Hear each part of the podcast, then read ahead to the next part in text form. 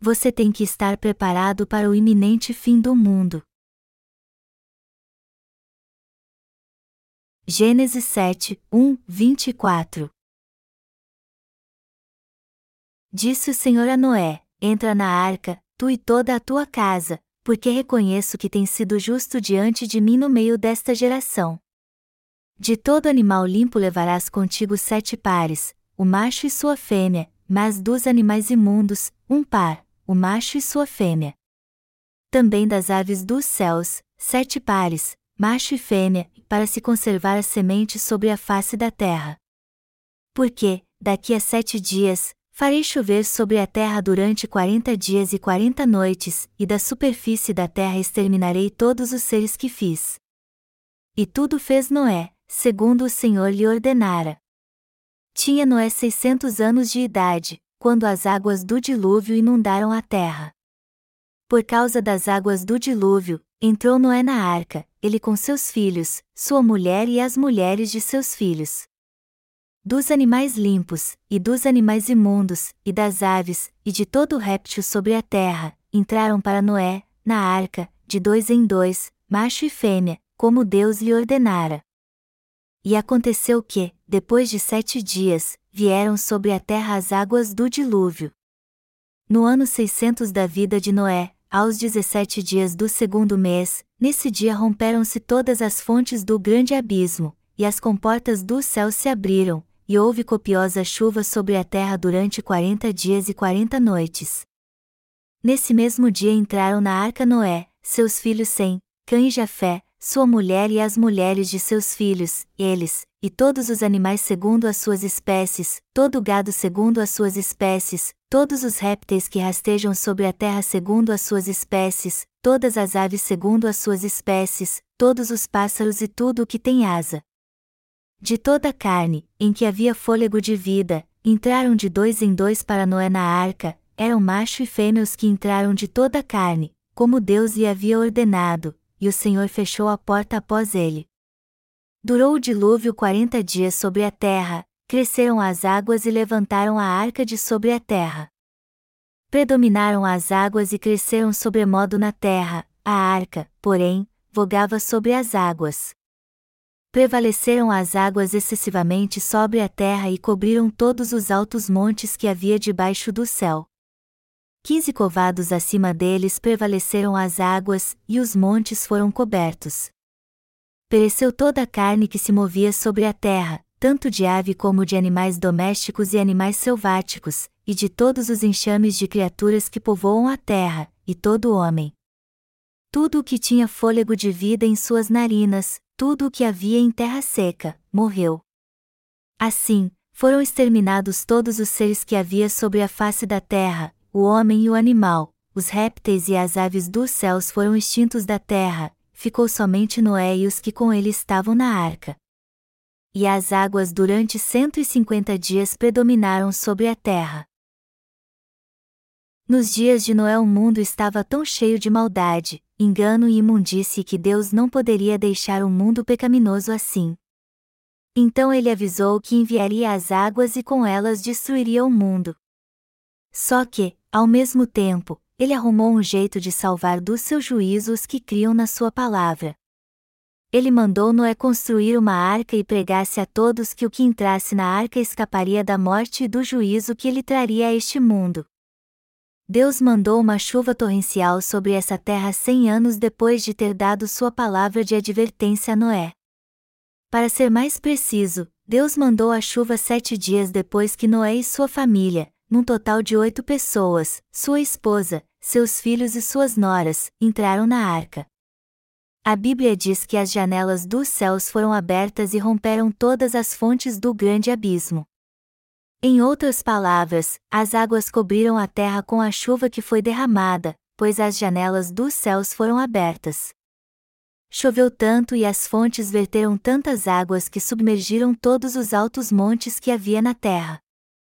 E como o dilúvio durou mais de 150 dias sobre a terra, toda forma de vida que respirava pelo nariz pereceu, como está escrito em Gênesis 7, 21, 22, pereceu toda a carne que se movia sobre a terra, tanto de ave como de animais domésticos e animais selváticos, e de todos os enxames de criaturas que povoam a terra, e todo homem.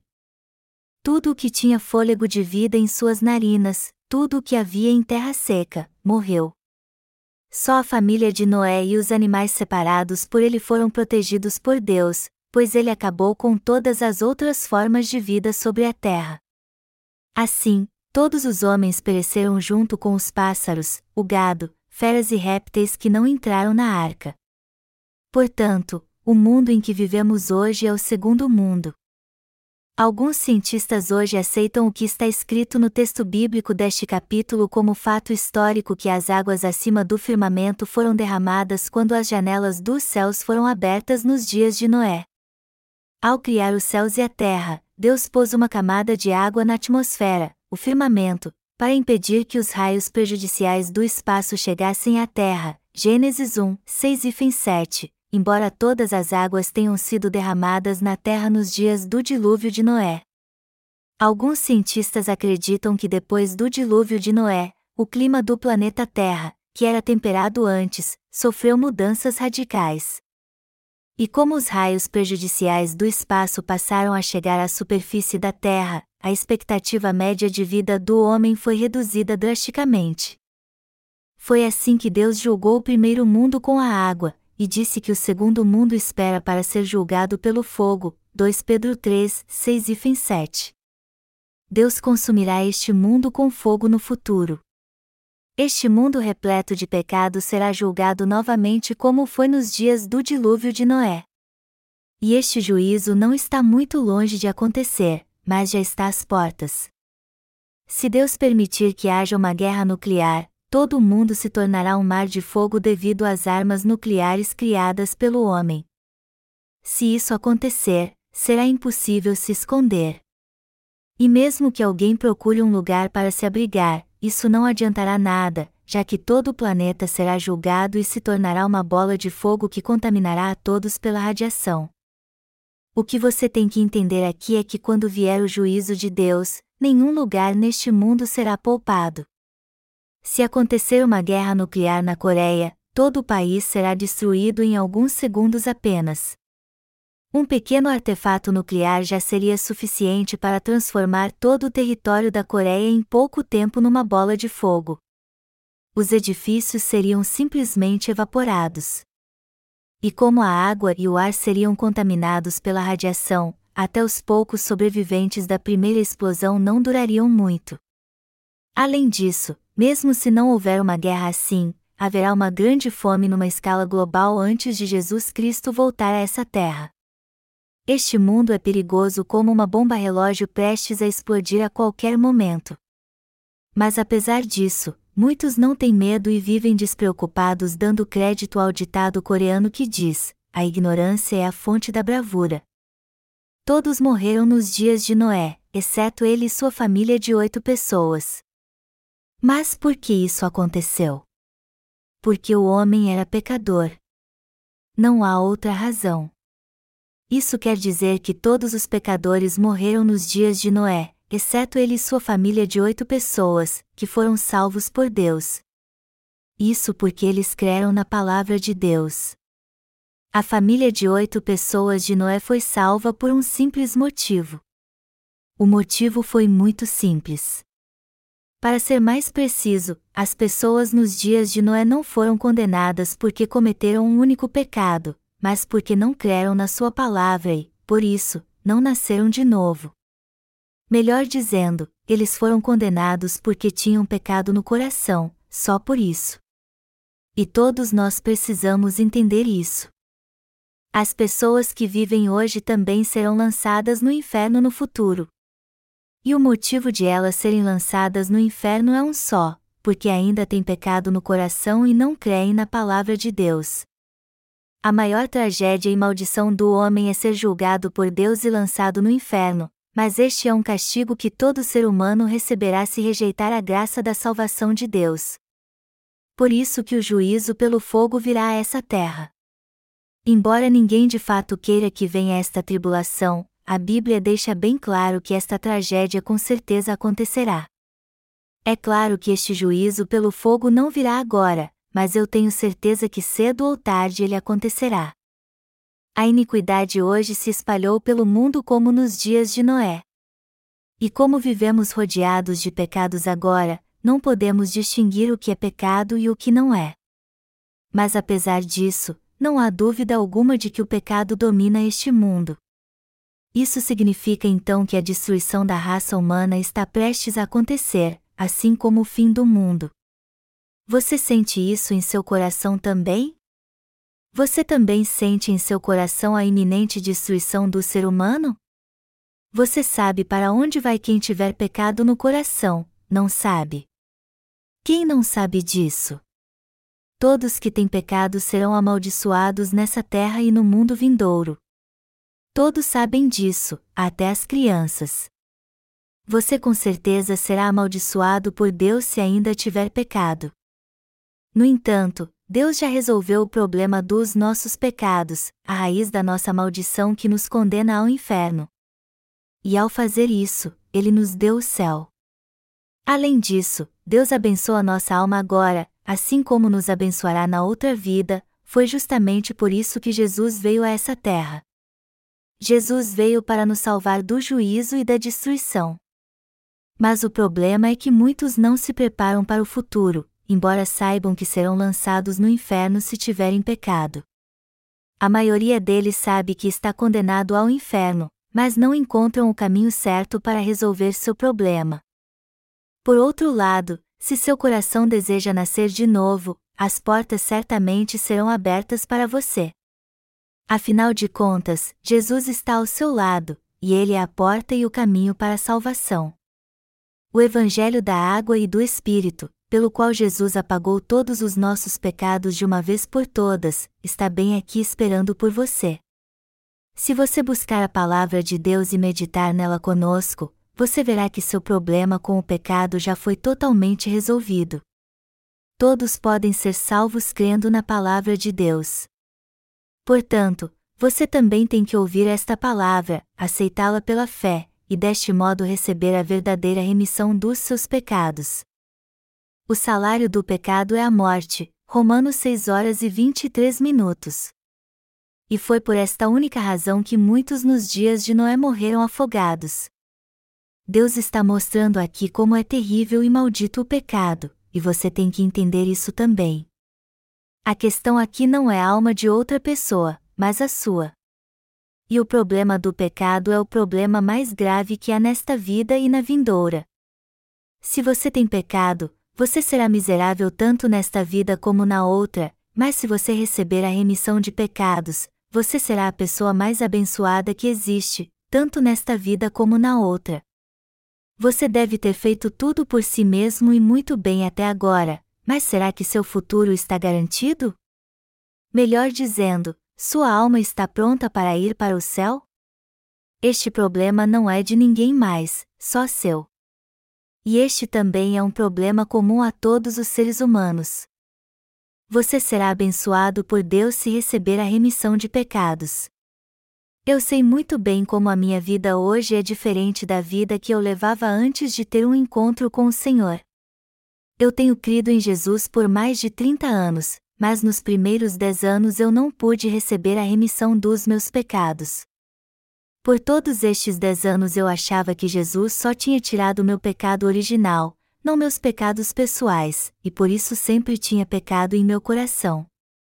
Minha vida era um inferno naquela época eu me esforçava todos os dias para não pecar e levar uma vida de retidão, e por isso não tinha descanso e paz no meu coração. Eu não conseguia ter controle da minha vida espiritual naquela época lendo a Bíblia, muito menos ter paz lendo comentários bíblicos e coleções de sermões, ou até mesmo orando e jejuando, em suma, minha vida era uma luta constante. Isso porque ainda havia o jugo pesado do pecado em meu coração. Um dia então, eu de fato tive um encontro com o Senhor na palavra de Deus. Eu compreendi e criei que Ele tinha apagado todos os meus pecados com o Evangelho da água e do Espírito. E desde então minha vida começou a mudar. Como meu coração encontrou a paz, eu comecei a engordar, pois antes eu era magro como um esqueleto. É claro que eu não estou dizendo aqui que engordar é uma bênção. Afinal de contas, quem pode dizer que ser obeso é uma bênção? O que eu estou tentando dizer aqui, ao contrário, é que meu coração teve paz depois que eu recebi a remissão dos meus pecados de uma vez por todas. Em outras palavras, o alimento que Deus meu Deus se tornou abundante em meu coração e minha alma foi ricamente abençoada. Eu então parei de me preocupar com o inferno. Eu tinha recebido a remissão de pecados, e por conta disso, eu não seria mais destruído. Eu também não tive mais problema para preparar meus sermões. Como tudo o que eu tinha que fazer era somente pregar sobre a graça de Deus, eu não precisa pegar outros sermões e adaptá-los aos meus. Para o meu coração é uma grande alegria poder pregar agora sobre a graça que o Senhor me concedeu, nós que nascemos de novo jamais seremos lançados no inferno pelo simples motivo de termos recebido a remissão dos nossos pecados. E nunca seremos destruídos também. Assim como Noé e sua família foram salvos nos seus dias, nós também fomos salvos da destruição deste mundo. E como fomos recriados e agora somos os filhos amados de Deus, Ele nos protege como se fossemos algo de valor inestimável para Ele. Nos dias do dilúvio de Noé, sua família de oito pessoas entrou na arca, foi protegida e amada por Deus e tinha um mundo novo à sua espera. Nós também fomos abençoados assim. Mas por que recebemos bênçãos assim? Porque somos vestidos da graça de Deus todos os dias e assim vivemos dia após dia. Só há uma razão para isso: o fato de termos recebido a remissão de pecados nós jamais seremos destruídos pela única razão de termos sido remidos de todos os nossos pecados crendo no Evangelho da água e do Espírito. E também por termos nascido de novo de novo crendo neste Evangelho é que fomos libertos de todas as maldições e agora vivemos com as bênçãos de Deus, sabendo que um futuro eterno nos aguarda. Quando eu tinha vinte e poucos anos, eu era tuberculoso. E naquela época na Coreia era comum as pessoas morrerem de tuberculose. Eu era uma delas, e conforme minha doença piorou, eu comecei a tossir sangue. E como tinha tuberculose, eu pensei que minha vida tinha chegado ao fim. Era muito difícil para mim lutar contra a minha doença naqueles dias, e como eu não tinha nada que me prendia a este mundo, eu resolvi deixá-lo mais cedo. Mas antes de morrer eu passei a crer em Jesus e resolvi tentar. Foi nesta época que eu tive um encontro com o Senhor, mas só nominal. Eu não sabia quem o Senhor realmente era naqueles dias. Mas pelo menos uma coisa eu sabia muito bem: que ele tinha morrido pelos perdidos como eu. Então, pela primeira vez eu abri a porta de um lugar chamado igreja e entrei. E me ajoelhando naquela igreja escura, eu orei: Senhor, embora eu não saiba quem tu és, eu creio que tu morreste pelos perdidos, e eu sou grato a ti. Tu disseste que perdoaria meus pecados se eu cresce em ti, e por causa desta promessa, eu creio em ti agora. Eu me coloco diante de ti agora e te peço que me aceite. Assim, todos os pecados que eu tinha cometido nessa terra foram remidos. Surpreendentemente, depois que eu orei assim e saí da igreja, um desejo de continuar vivendo brotou em meu coração. Embora eu não soubesse quem era Jesus, mesmo assim eu queria crer nele dali em diante. Então eu comprei uma Bíblia, comecei a frequentar a igreja e vivi dez anos como um bom cristão. Eu cria em Jesus tão fielmente que nem invejava a fé do falecido diácono Shudal Bae, um mártir reverenciado por muitos cristãos na Coreia. Durante a Guerra da Coreia, de 1950 a 1953, quando o exército da Coreia do Norte invadiu a Coreia do Sul, os soldados inimigos mandaram o diácono Bae trabalhar no domingo, mas ele não cumpriu suas ordens para guardar o dia do Senhor. Então os soldados norte-coreanos atiraram nele e o mataram. Mais tarde, sua denominação lhe conferiu o título póstumo de diácono para honrar sua grande fé. Eu era um cristão tão bom que podia até ser comparado ao diácono Bae. Eu vivi muito feliz por algum tempo depois que me tornei um cristão. No entanto, quanto mais eu cria em Jesus, mais meus pecados iam se acumulando. E como estava afligido pelos pecados que inundavam meu coração, eu perguntava aos presbíteros: meus pecados estão aumentando ainda mais agora que eu creio em Jesus. Por que está acontecendo isso? Eles me diziam então para não me preocupar e me explicavam que isso era normal. Eles me diziam que quanto mais um cristão crê em Jesus, mais ele se torna um verdadeiro pecador. Eles também me diziam que, embora eu ainda tivesse pecado, Deus me considerava justo e me chamava de santo. Só que estas palavras não traziam paz ao meu coração e eu continuava sendo tão afligido pelos pecados que existiam em meu coração que minha vida se tornou algo insuportável. Todos os dias eu orava a Deus assim: Senhor, eu pequei. Eu fiquei com muita raiva de alguém hoje. Embora eu cresça em Jesus, meu coração estava sempre aflito. E nem um dia sequer minha consciência deixava de sofrer por causa do pecado. Eu tinha medo de que Jesus não pudesse apagar todos os meus pecados, e por isso eu fazia o possível para guardar a lei e não pecar. Assim era a minha vida de fé. Como então eu poderia levar uma vida de fé correta e feliz vivendo uma situação lamentável como esta? Eu creio que alguns de vocês já passaram por isso também. Eu vesti a minha melhor roupa no dia santo do Senhor, ia à igreja em santidade, adorava a Deus em santidade, voltava para casa em santidade e vivia em santidade. Mas alguém consegue viver sempre assim? Eu estava muito cansado, cansado do pecado, mas mesmo assim fingia que era santo. Quando eu penso nisso hoje, eu vejo que isso é o que Deus mais abomina. No entanto, após viver assim por dez anos, o Senhor teve um encontro comigo. Mesmo depois de viver como um cristão por dez anos, eu sentia que não podia mais crer em Jesus por causa dos meus pecados, mas ainda assim eu pedi a Ele que me mostrasse uma saída, me apegando ao texto que diz: Vinde a mim, todos os que estáis cansados e sobrecarregados, e eu vos aliviarei. Aí então é que eu tive um verdadeiro encontro com o Senhor.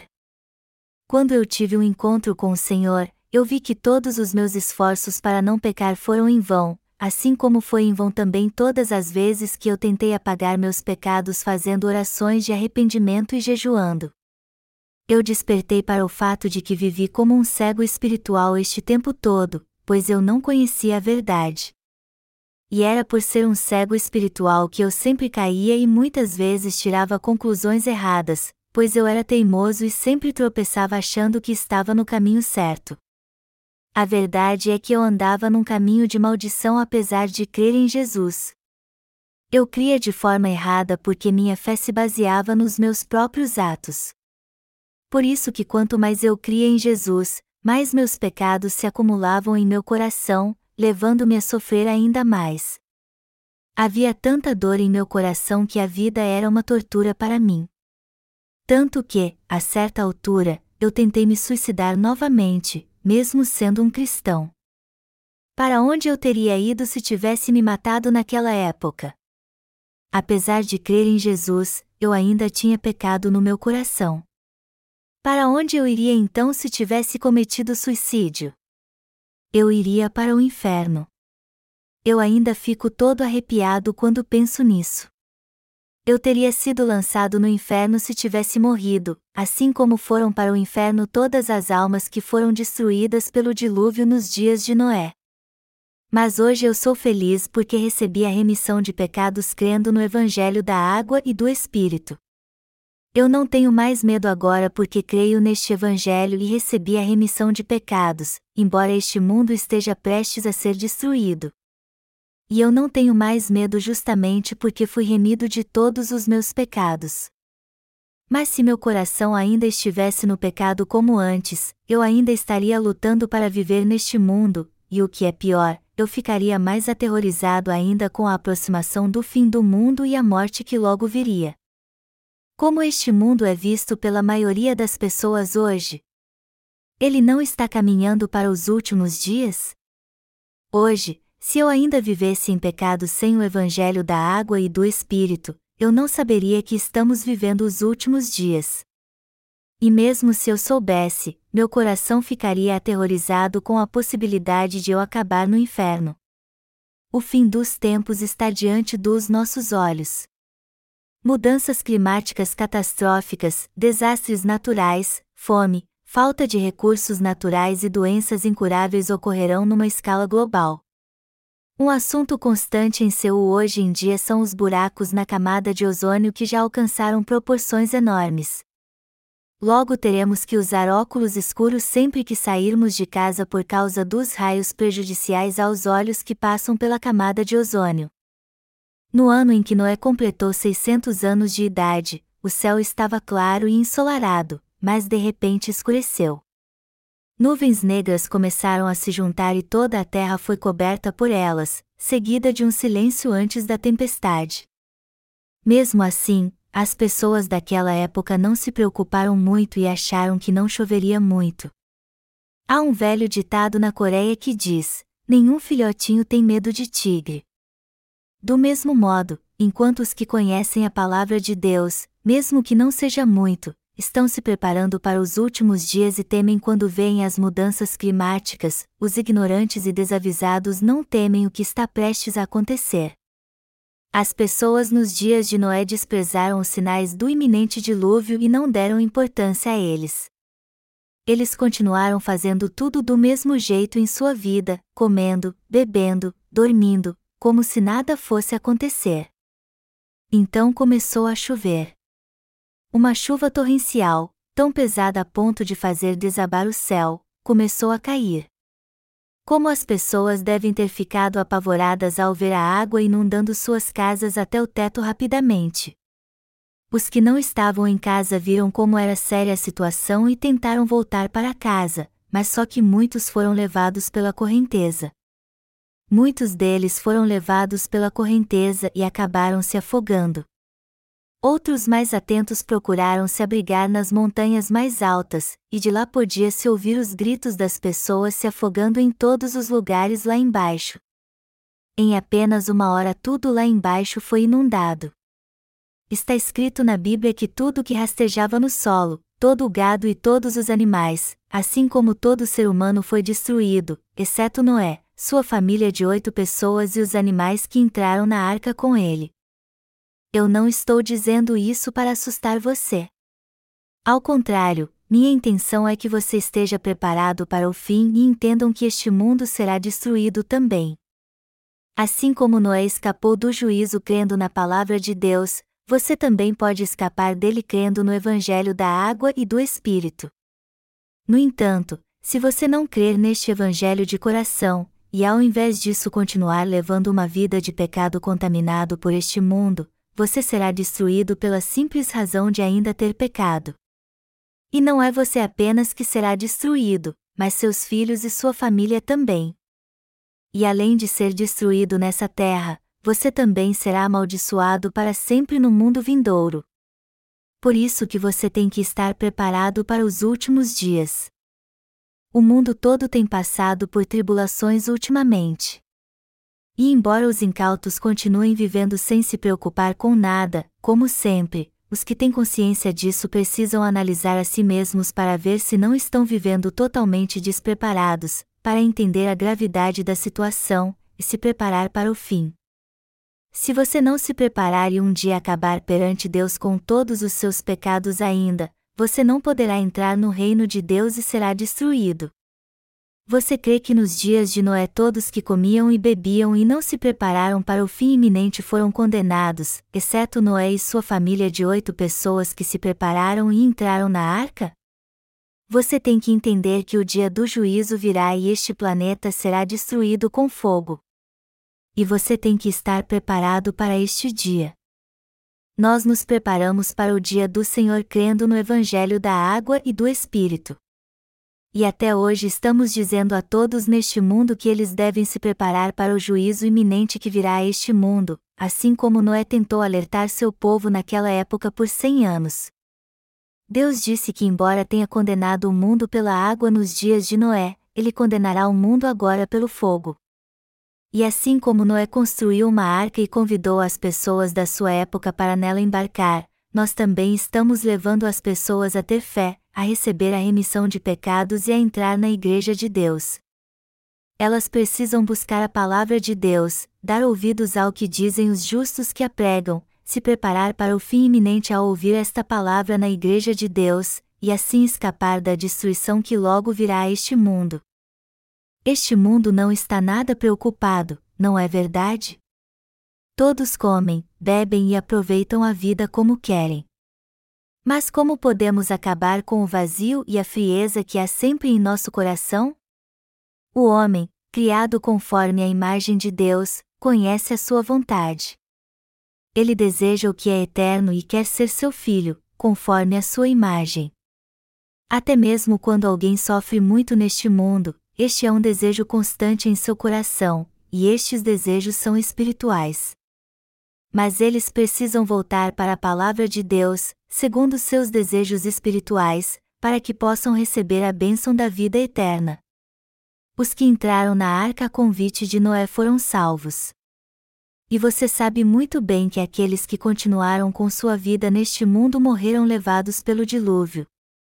Você tem que entrar na arca de Deus também para fazer parte do mundo vindouro. Todo este mundo será destruído, mas todo aquele que entrar na arca será salvo você precisa crer no que Deus disse e se preparar para o juízo que haverá. As pessoas nos dias de Noé eram tão teimosas que, apesar de terem ouvido a palavra de Deus por cem anos, enquanto Noé construía a arca e clamava para que elas se preparassem para o dilúvio que viria, não deram atenção nem creram nele. Até hoje Deus está falando com aqueles que têm pecado no coração, até aos que confessam crer em Jesus. Deus está dizendo a eles que cumprirá a verdade do Evangelho da água e do Espírito através de seu Filho Jesus, e que ele dará a chance de todos crerem nisso para ser salvos. Mas apesar disso, ainda há muitos que não querem se preparar para o juízo iminente e se recusam a crer na palavra de Deus. Estes serão julgados pelo fogo, assim como as pessoas nos dias de Noé foram destruídas. Amados irmãos, vocês precisam se preparar para os últimos dias. Sábios são aqueles que se preparam para o juízo iminente. Todos que mereciam ser destruídos nos dias de Noé foram de fato destruídos por ele por uma razão muito simples: todos eles tinham pecado. Então, nestes últimos dias em que o fim do mundo está próximo, todos precisam receber a remissão de pecados, nascer de novo crendo na palavra de Deus e estar preparados para o juízo que haverá. Ainda há tempo. Você vai acabar sendo destruído se não se preparar. Até parece que você vai viver mil anos nessa terra. Portanto, acima de tudo, você tem que resolver o problema do pecado da sua alma. Você não deve buscar os bens materiais e amar o mundo sem entender que sua alma está condenada ao inferno. Por mais que sua vida fosse longa, quanto tempo ela duraria? Sua vida neste mundo, que não é muito longa, lhe foi dada para que você recebesse a remissão de pecados. Você precisa então receber a remissão dos seus pecados agora, segundo o propósito para o qual você nasceu neste mundo. Amados irmãos, eu aconselho todos vocês a encontrar algum tempo na sua agenda apertada para ouvir bem o Evangelho da água e do Espírito e crer nele.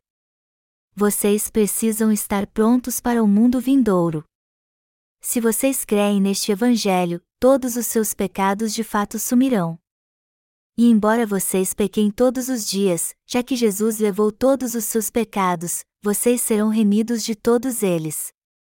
Vocês terão a graça de Jesus em seu coração e poderão receber a verdadeira remissão de pecados se crerem no Evangelho da água e do Espírito. Já que a Bíblia diz que não só de pão viverá o homem, mas de toda palavra que procede da boca de Deus, Mateus 4 horas e 4 minutos, vocês precisam ouvir esta palavra que sai da boca de Deus, receber a remissão de pecados e esperar pelo dia do Senhor com a certeza da salvação. Este mundo e todos que habitam nele com certeza vão perecer. Então virá o fim. Se vocês crerem no Evangelho da água e do Espírito e receberem a remissão dos seus pecados, vocês estarão prontos para entrar no céu. Mas se vocês não receberem a remissão de pecados, vocês serão amaldiçoados e acabarão sendo lançados no inferno. e até aqui neste mundo passageiro sua vida será amaldiçoada e vocês no fim perecerão. Qual a função da sentinela? A sentinela fica atenta aos passos do inimigo para manter a segurança da sua cidade. Toda sentinela tem que ser como um cão de guarda que late ao ouvir o menor ruído. Dia e noite a sentinela tem que ficar atenta ao ataque do inimigo à sua cidade. Quando avista de longe seus movimentos em direção à sua cidade, ele toca a trombeta e avisa o povo do ataque iminente. Mas se a sentinela for relapsa e perceber o ataque do inimigo, ou se ela avistar o inimigo avançando e não der o alarme, todos na cidade serão pegos de surpresa e acabarão sendo massacrados. Nós somos sentinelas. E isso significa que devemos avisar a todos neste mundo que ele logo será destruído. E, além disso, temos que levar as pessoas a crer no Evangelho da água e do Espírito, a fim de que elas possam receber a remissão dos seus pecados, nascer de novo para Deus, receber a salvação e entrar no reino dos céus. Esta é a função das sentinelas, e se alguém for destruído por não ter sido avisado por elas, a culpa por sua morte será toda delas. Amados irmãos, todos nós temos que ouvir as palavras das sentinelas e nos preparar para o futuro. Todos nós temos que preparar nosso corpo e nossa alma para os dias que virão temos que receber a remissão de pecados e purificar nosso coração antes que este mundo seja destruído, pois assim estaremos prontos para a volta do Senhor. Vocês precisam estar preparados para responder à seguinte pergunta: O que eu preciso fazer para que todos os pecados do meu coração sejam purificados e eu fique mais alvo que a neve? A resposta é ter fé no Evangelho da água e do Espírito. E quando estivermos preparados, temos que cumprir nossa função como sentinelas e pregar a palavra de Deus, a fim de que encontremos o Senhor sem pecado algum. Eu estou certo que há várias pessoas em todos os lugares deste mundo que desejam ouvir a palavra de Deus. A nós foi dada a função de sentinelas no exato momento que nossa alma nasceu de novo crendo no Evangelho da água e do Espírito. Por isso, temos que cumprir fielmente esta função, fazer a obra de Deus e compartilhar Sua palavra em Sua igreja. É uma bênção de fato vivermos como testemunhas do Evangelho, jamais nos esquecendo da nossa função e levando outras almas a se preparar para o juízo iminente. Assim como Noé levou animais para a arca, temos que trazer almas para a Igreja de Deus.